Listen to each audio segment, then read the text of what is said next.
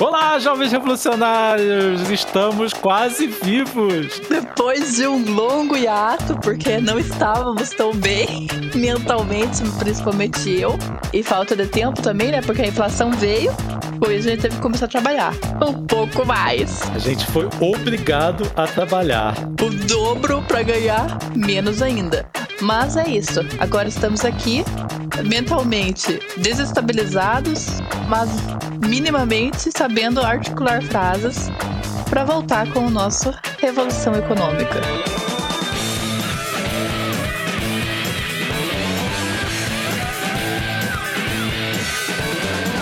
Sim, o meu, o seu, nosso podcast agora numa nova fase, novo sabor, nova temporada.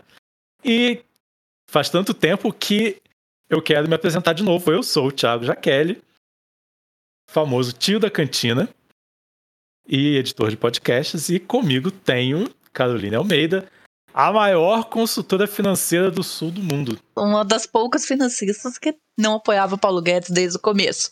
Os outros debandaram depois no meio do rolê. Esse é seu maior diferencial. É o meu maior diferencial, ser contra Paulo Guedes. E hoje, depois desse tempo, a gente ficou pensando o que, a gente ia fazer. Eu, sinceramente, não aguentava mais ter que me informar sobre notícias do Brasil para ter que ficar gravando episódio. E e já tinha chegado um tempo que a gente tinha que falar sobre 10 coisas num episódio só, porque era uma notícia atrás da outra. Continua igual, só que um pouco pior, e a gente ainda se mantém sem esperança, pelo menos. Então a gente tá bem tristes. E por conta disso, a minha cabeça foi ficando lelé da cuca. E a gente queria ver como que a gente ia voltar sem ter que desgastar tanto mentalmente a nossa cabeça. E esse vai ser o nosso tema, né? Vai ser o, o, o arco, vai ter esse tema como não ficar muito ruim da cabeça conforme vai se aproximando da eleição, né? Sim, eu, por exemplo, não entro mais no Instagram, nem no Facebook. Antes eu era a high-tech que tinha toda. Até o Facebook ainda mexia. Agora eu vivo para o trabalho, o trabalho vive para mim e é isto. Agora, minha dica é: nunca entre no LinkedIn. Lá, sim, lá eu tenho que entrar ainda. E lá é o pior dos lugares. Lá eu, lá eu entro só pra postar e vaso. Mas voltando ao nosso desgraçamento mental. Então a gente vai resolver voltar com um novo formato de não ficar tão informando em si sobre o que acontece da semana do governo, e sim sobre mais aspectos econômicos e coisas que realmente façam a mudança da sociedade ou que faça a pessoa entender o que está acontecendo e não só aquilo ali da merda que está acontecendo do governo. Porque isso a gente sabe que é sempre é para prejudicar a gente. Eu acho que já ficou bem claro. E a gente não tem mais também idade para ficar doutrinando marmanjo barbado que ainda não entendeu que o Bolsonaro é um lunático. Ah, eu tenho idade. Eu tô doutrinando um marmanjo de 59 anos. E tá dando certo. O Thiago ainda é a esperança do mundo, nessa realidade. Não, breve aqui a gente pode fazer um episódio especial de, de como doutrinar seu chefe, sem perder o emprego. Se você for uma pessoa calma e não for como Caroline, saiba como doutrinar o seu chefe. Se você for uma pessoa igual eu, que trabalha por conta e é estourada, saiba como perder clientes ao mandá-los a merda quando eles defenderem Bolsonaro. Dá pra ser uma linha desse, desse ritmo. Mas, voltando ao assunto do nosso podcast de hoje.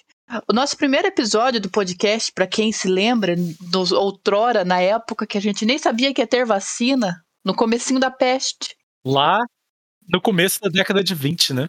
É, no começo da década de 20, era falando sobre como a inflação ia voltar, né? A gente tinha detalhado ali o que, que ia acontecer com a criação da nota de 200 e depois a gente viu o que, que aconteceu. Olha, ela voltou. Então o episódio de hoje é pra dizer que a inflação voltou, óbvio, né? Eu acho que todo mundo já sabe disso também. A não ser que você não vá no mercado. Acho que até quem não vá no mercado, que é igual eu, que eu não vou no mercado, ainda tenho o privilégio de não ir. Então, todo mundo que compra coisa já sabe que a inflação voltou com força. Então, o episódio de hoje é pra gente falar sobre quando você ouvir alguém falando: ah, a inflação é no mundo inteiro, a culpa da inflação é porque parou tudo, é como é que é a frase que eles falam mesmo? Eles têm uma frase típica. Isso é o resultado do fique em casa. E agora aguente, não queriam ver a economia depois, e lá, lá, lá, lá, lá, lá. Então, não tem sentido algum falarem sobre isso. Então, o tema do podcast de hoje é: não tem sentido justificar a inflação com o fique em casa. Não é culpa do fique em casa, mesmo se tivesse ocorrido isso, a inflação. Então, a gente vai explicar esse cenário. Né? Spoiler, também ninguém ficou em casa. E realmente, né? Então, a primeira parte de tudo, que é preciso ser explicada. Se a pessoa falar, ah, é culpa do fica em casa, você pergunta pra pessoa. Mas você ficou algum dia sem trabalhar durante a pandemia? Se a pessoa responder que sim, é porque provavelmente alguém estava trabalhando por ela para ela poder ter dinheiro. Absolutamente ninguém. Você pode ter mudado a tua modalidade de trabalho. Mas ficado sem trabalhar, não teve uma alma viva que ficou sem trabalhar. Até quem teve que fechar as lojas todos os dias em shopping, essas coisas, não ficaram sem trabalhar porque estava vendendo online. Então, acho que realmente o único que ficou sem trabalhar, assim, real, oficial, posso dizer que é hostel e olha lá, e hotel. E o presidente, né? Ah, não, é, mas ele tá quatro anos, né? Desde antes da pandemia. Na verdade, desde bem antes, né? Ele já tá sem trabalhar desde quando ele foi eleito deputado. Desde a década de 80 aqui desde quando ele era só capitão, né, do exército. Então ele, ele, já é um peso econômico já faz um certo tempo. Já começa aí o rolê. Ninguém ficou sem trabalhar para dizer que seu resultado fica em casa. Ninguém realmente ficou em casa. Todo mundo teve que se ficou em casa, ficou trabalhando. E se não ficou trabalhando, ou estava desempregado, entrando em desespero, ou estava com alguém trabalhando por ele. Então aí tudo já massacra o argumento da pessoa que fala que a culpa da inflação é ficar em casa. O segundo fato explicativo é que a economia a gente vê depois. A gente não viu economia nem durante nem depois. A gente não viu economia em nenhum momento. Em absolutamente nenhum momento. A gente sempre falava que o Paulo Guedes parecia ser burro, mas na verdade ele é bem inteligente, né? Porque ele conseguiu exatamente fazer o que ele queria. Era isso mesmo que ele queria. Ele foi isso mesmo que ele queria, porque ele se cercou que quanto mais merda ele fizesse, melhor para ele, né? Exatamente. Ele deu um jeito de, de ganhar sempre. Então, da economia ver depois também. Não tô vendo agora, não tô vendo antes. Dizer também que não deixaram o presidente trabalhar e que a inflação é em todo mundo também é uma puta de uma mentira, porque o Congresso inteiro é pro presidente. A bancada inteira de deputado e de senador é congressista, o nome, né, que fala. Na minha cabeça, eu nunca vou chamar de. É, é sempre direitão. Sempre que você fala centrão, você lê direitão. Ele é, eles na maracutaia deles. Não, na melhor das hipóteses, o cara tá sentado em cima de 140 pedidos de impeachment. É, isso já é o não fazer nada. Então isso daí também já cai a teoria da, da pessoa. Então agora a gente vai pro fato econômico, né? Se a pessoa, se mesmo assim a pessoa falar, né, ficar em casa sim, porque não pode abrir, o governador proibiu as pessoas de abrir, todo mundo foi multado se abria. Então, né, levando em consideração isso, todo mundo vai ter um argumento que seja falar da Venezuela ou de Cuba ou qualquer outra coisa do gênero para justificar que a gente ficou em casa e é por causa disso da inflação. Daí você pode explicar para essa pessoa que não tem mais lógica ainda a pessoa justificar a queda do consumo. Vamos visualizar o cenário maravilhoso que poderia ter vivido o Brasil e talvez evitado mortes na época. Era todo mundo realmente ter ficado em casa, o governo pagar com a sobrevivência, arcar com a sobrevivência das pessoas para poderem ficar em casa e as empresas também não ter que pagar, talvez, né, um salário cheio ali em si, porque ele, o mínimo que o governo deveria fazer era suspender contas de energia e luz. Foi o que aconteceu na Europa, né? Sim. Na maior parte do, dos países da Europa. Então vamos imaginar esse cenário aqui no Brasil. Aconteceria isso, a população ficaria em casa, a população de comerciante, indústria e tudo essa patifaria ali envolvendo da pequena burguesia para cima não conseguiria trabalhar porque a população ia estar em casa, então logicamente que essas pessoas também iam ter que estar em casa porque a grande parte tem funcionário e funcionário ainda está trabalhando, então não ia trabalhar essa parte ali. Isso, consequentemente, faria com que essa população que ficou em casa só teria recebendo realmente para o consumo para não morrer de fome. O que é normal daí, se arcar, ela ia cair consumo, porque ela não tinha dinheiro. Ela cair no consumo ia fazer com que quem vendesse pela internet tivesse conseguido vender sem precisar realmente sair de casa, todo mundo poder ficar trabalhando dentro de casa, ia fazer com que eles caíssem em preço para ver se a pessoa ia comprar. Então vamos imaginar uma situação hipotética de uma loja de videogame. A população parou de comprar videogame porque está sem dinheiro, porque todo mundo ficou em casa. Essa loja de videogame está desesperada para vender. Ela vai fazer o quê? Ela vai subir o preço do videogame para vender? Não, ela vai cair o preço do videogame para vender. A loja de roupa, consequentemente, vai fazer a mesma coisa. Todo mundo vai. É uma escadeia de coisas que vai caindo o preço das coisas para vender. Se vocês lembrarem, na época que pararam de sair de carro, a gasolina reduziu o preço também, então aí dá para ver. Ia se começar a sobrar coisas demais, ia reduzir preço, né, para que alguém comprasse e girasse minimamente a economia. Então, se ficar em casa tivesse funcionado, ia acontecer a deflação, o que também não é bom né? Não é uma coisa linda e maravilhosa para um país ter deflação numa economia normal. Mas é isso que ia acontecer. não tem lógica a pessoa justificar que o ficar em casa ia ocasionar agora a inflação de agora. Porque se a pessoa tivesse ficado em casa e não tivesse consumido, qual é a lógica do sentido da pessoa ter aumentado o preço? Muito pelo contrário, né? A, começou a pandemia, começou a acabar tudo, porque todo mundo começou a consumir tal qual uns loucos. Primeiro papel higiênico. Primeiro papel higiênico, depois é, papelão. Eu nunca vi um estoque de papelão acabar. Daí e foi consumindo e consumindo e tudo mais. E pelo amor de Deus, então não tem lógica alguma. O ficar em casa não ocasionaria inflação nem se a gente tivesse realmente ficado em casa. O ficar em casa ocasionaria a deflação. É uma coisa bem diferente. É bem a área de humanas de economia pensar desse jeito. Então não requer nem prática, nem tão pouco habilidade para conseguir pensar dessa maneira. Não precisa nem saber fazer conta. É simplesmente pensar na, no contexto geral. Interpretação, é isto. Depois que a gente não ficou em casa, mas a gente deixou de ficar em casa, que tá tendo a retomada esse ano, a coisa ignorou de vez. A gente tá vendo as maiores índices de inflação desde a implantação do real. Se algum amigo bolsominion teu te mandar para Venezuela, você pode mostrar o gráfico de projeção de crescimento para a América Latina em 2022. Que a Venezuela está em terceiro lugar, com 5% de crescimento. E o Brasil está em literalmente último lugar, Abaixo até do Paraguai. Praticamente metade do Paraguai e praticamente quatro vezes menos do que o Chile, que é o penúltimo. Então a gente está longe do penúltimo. E aí tem, a gente está na merda que, que dá gosto. Isso projeção pro ano que vem, né? Exatamente. Logo antes da gente pirar, a, a gente estava fazendo nossos últimos episódios. Uma das coisas que a gente falou foi que essa equipe do, do presidente, tipo, tá, tipo, ah, você mandado embora, eu vou fazer um monte de merda. E é exatamente o que está acontecendo. Porque não tem outra explicação pra tanta merda, porque, tipo, são uns, uns erros de criança, assim, tipo. A Carol, que é economista, pode explicar melhor, mas são erros de criança. Ontem eu tava assistindo, olha, né, a pessoa que tá vivendo realmente no passado. Ontem eu tava assistindo Silêncio dos Inocentes. E o Hannibal ajuda a policial lá pra ela achar um serial killer e ele fala: que o negócio tá tão aleatório que é um aleatório tão grotesco que você vê que é proposital. E é igual o nosso. A nossa situação econômica, a nossa situação de gestão administrativa do país. Tá um erro tão grotesco e vem sendo erros tão grotescos que você pensa: como que alguém que em tese é para ser qualificado para estar tá nesse cargo fez isso? E você sabe que a pessoa é qualificada. Então, não é erro, é, é um erro proposital. Tem um porquê, né? E para eles tá assim. Então o sentido deles é: ou a gente tá sendo mandado embora, então a gente vai fuder com tudo que possa fuder pra ficar uma merda para quem pegar. Ou o pensamento deles, eu digo até um pouco mais adiante, é: vamos fuder o que der pra fuder. Porque quem entrar para pegar, esperemos que seja o Lula, é hora que ele pegar, não vai conseguir fazer nada, porque o mínimo que ele fizer não vai ter realmente um impacto no ponto do bolso do brasileiro ao ponto da pessoa ver e depois de quatro anos vir de volta, ou Bolsonaro, ou qualquer. Eu acredito que vai vir outro com o discursinho de extrema direita, porque eles viram que o Bolsonaro era burro mesmo.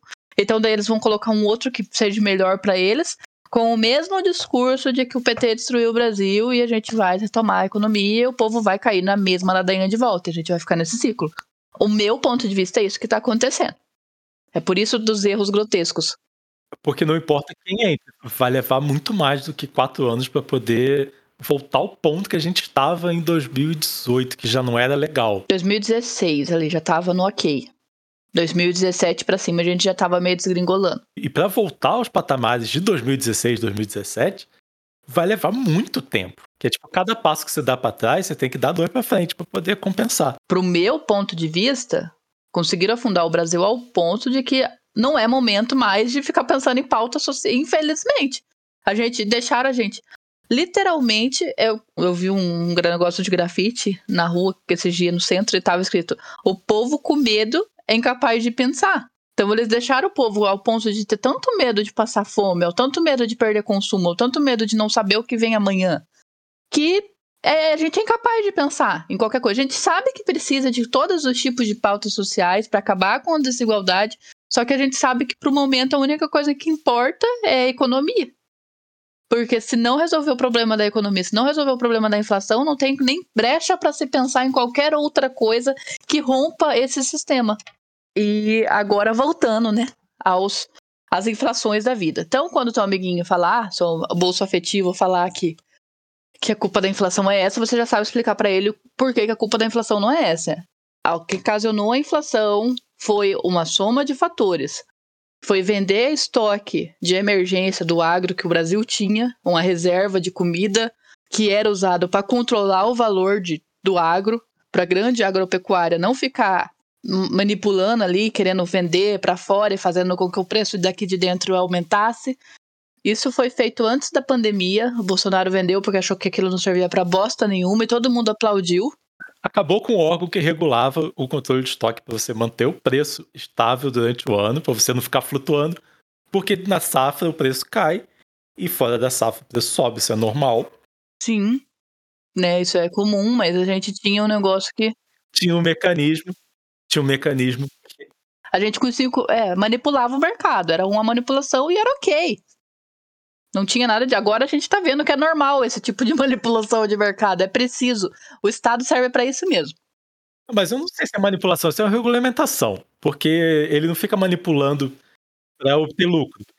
Não, não é uma regulamentação porque ele não dita o preço. A regulamentação é quando ele dita, ele fala, ó, oh, você não vai vender por mais de tantos. Isso daí é uma manipulação, porque daí ele aumenta o preço, ele vai lá e vende a dele para cair o preço da, da própria oferta, da demanda e da procura. Então é uma manipulação ok. É um mecanismo de equilíbrio, uhum, não tem nada de errado. Na verdade, todo mundo, a elite faz tudo isso com ação, tá lá Elon Musk fazendo, né? E todo mundo achando, nossa, como ele é inteligente. Daí na hora de fazer para nós, vocês acham absurdo? Por favor. Liberal só com os outros, né? Só com o cu dos outros. Então, isso foi um motivo que já estava se faz, sendo feito isso muito antes da peste. E todo mundo achou lindo e pensou, nossa, como é que ele fez caixa para o Brasil? Grandes bosta, né? Aquele, aquela gestão idiota de fazer capital de giro. Outro motivo foi a criação da nota de 200, né? Que a gente já, já disse o porquê, não teve sentido algum. Foi realmente totalmente esquematizada para ser voltada a inflação nela. Eles tentaram manipular ali a Selic, fazer ela cair ao ponto dela virar zero para querer mexer no, em dinheiro, em criação de dinheiro na hora de flutuação ali e não deu certo. O negócio pirou o cabeção de vez e a gente chegou nessa situação. Mas esse podcast vai fazer dois anos e eu continuo nunca tendo visto uma nota de 200. Eu, eu já vi, mas é por causa da loja. Mas é poucas vezes, assim. Bem poucas. Eu até prefiro não ver, porque é tão poucas vezes que a gente não sabe se a nota é verdadeira ou falsa. Então foi isso que causou a volta da inflação. Depois disso, a desvalorização da moeda, então fez a moeda desvalorizar. Daí sim, a gente entrou para a inflação inercial. A gente está num ponto antes da hiperinflação, essa é a realidade. A gente está naquele ponto que a pessoa tem, a pessoa recebe o seu salário, tem medo de não conseguir comprar no final do mês, então ela vai lá e compra tudo agora o que ela precisa comprar, fazendo com que o preço eleve, né, da própria oferta do consumo e faz com que a inflação aumente. Em contrapartida também entra o próprio vendedor, né? O próprio pessoa que venda alguma coisa que não seja mercado ou combustível, porque não pode fazer isso, mas os outros segmentos podem, de já saber o preço que está o fornecedor e lá e aumentar o preço do estoque. Porque senão ele não consegue repor estoque. As pessoas acham que isso é errado, que isso é não pensar na situação econômica e pibibi. Isso não é errado, gente. A gente tem que se colocar no lugar e pensar: por que, que eu vou perder dinheiro e não vou conseguir repor meu estoque se eu já estou sabendo que eu vou pagar mais caro? É simples. É errado, sim. Você quer, você quer brother dos liberais. É, é errado. Errado é o governo não controlar a inflação. É a mesma coisa de você saber, tipo, ah, eu já estou sabendo que eu vou pagar 15 reais, mas eu vou vender hoje aqui por 20, mas não vou conseguir recomprar meu estoque amanhã. Mas ok, é pro bem da população. É achar que a população não pode fazer isso, é achar que quem tem que controlar a inflação é a população, e não é. A gente consegue controlar o nosso consumo, né? Não dá pra gente controlar a inflação. É o consumo que dá. É. Não dá para controlar. Então, aí, se você tá vendo que o preço vai subir, você vai subir. É diferente de mercado, esses negócios, que em tese não pode fazer isso porque o próprio governo não deixa. E daí o troço realmente se, se perde ali. Mas de qualquer maneira, se você vai visualizar pelo ponto de vista de que você não vai conseguir repor seu estoque, isso daí já faz parte da inflação inercial. Não é culpa da pessoa que está subindo, é culpa de quem não veio controlando na base antes. E a única coisa que tá segurando, ao contrário do que as pessoas acham, de que, ah, meu Deus do céu, é por culpa da guerra que a inflação voltou, é por culpa da guerra que a gente não voltou para inflação, hiperinflação, porque é por causa da guerra que diz que ainda tá tendo, porque eu não tô mais vendo nada sobre guerra, sinceramente. A, a mídia chegou à conclusão que realmente não tem como disfarçar que tem um monte de neonazista. Não, não tem, primeiro que não tem sentido. Segundo tem um monte de neonazista, então não dá mais para torcer pelo Zelensky, né? É, uhum, já ficou fora do. ficou ridículo ali. E isso causou a desvalorização do real, do dólar. Esse é um outro episódio. Mas assim, as pessoas que se beneficiam com essa guerra assim rolando o mais tempo possível são as mesmas empresas que patrocinam o jornal. Então, você nunca mais vai ver notícia da guerra no jornal. É, é isso. Mas a guerra fez com que o dólar desvalorizasse. E a desvalorização do dólar é o único fator que está segurando minimamente a inflação dentro do nosso país. Porque a hora que ele valorizar ao ponto de ficar muito mais valorizado que o real, ah, daí a gente vai ver o troço ficar feio. Daí vem o economista, que mesmo economista no começo do ano falou: não, esse ano o negócio vai ficar de boas, porque as commodities foi negociada abaixo, o dólar vai ficar mais barato, bibibibobobó. A gente vai conseguir controlar a inflação, e daí agora a gente viu que não foi nada controlado, até pior do que ano passado. E essas mesmas pessoas que parece que se formou, sabe Deus aonde, eu não sei em que diabo de lugar que se forma, ou se não quer falar a verdade, vem falar que a previsão da inflação pode chegar em 70%. Então, se eles já estão falando que é 70%, a gente já sabe que vai chegar em mais de mil.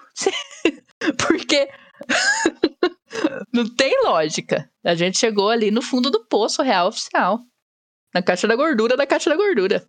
Nós já estamos servindo de comida para barata que estão debaixo da caixa de gordura, né? Uhum. A gente daqui a pouco, se você vai ver a pessoa andando lá, vai ser baratinha levando a gente. E a gente tem que ficar aí vendo todo dia de que substitui carne por legumes, e se agora a gente substitui legume por lixo, depois do lixo, porque daí provavelmente vão achar um jeito de cobrar o lixo que a gente vai comer também, né? Daí não sei o que a gente vai consumir. Chorume?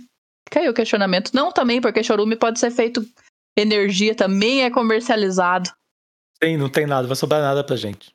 Vai sobrar nada. Nada. Pra nós, nada. Nem pão bolorento. Absolutamente nada. E o que, que dá pra gente fazer enquanto ser humano?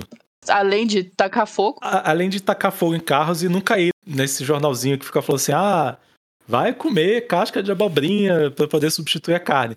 A gente tem que deixar claro que a culpa é do governo e do Ministério da Economia. Não é tipo, ah, o tomate. Pô, você vê o jornal, você, o, o tomate é o grande vilão. Eu, eu não sabia que o, que o apelido do. que o Paulo Guedes agora é tomate. Porque não é o tomate, é o cara que é o idiota. Pô. Exatamente, não tem um vilão. O vilão é o Paulo Guedes, o Bolsonaro e toda essa corja e quem apoia eles. O que dá para se fazer, sinceramente, é saber votar. A gente já chegou na situação que não tem mais o que fazer.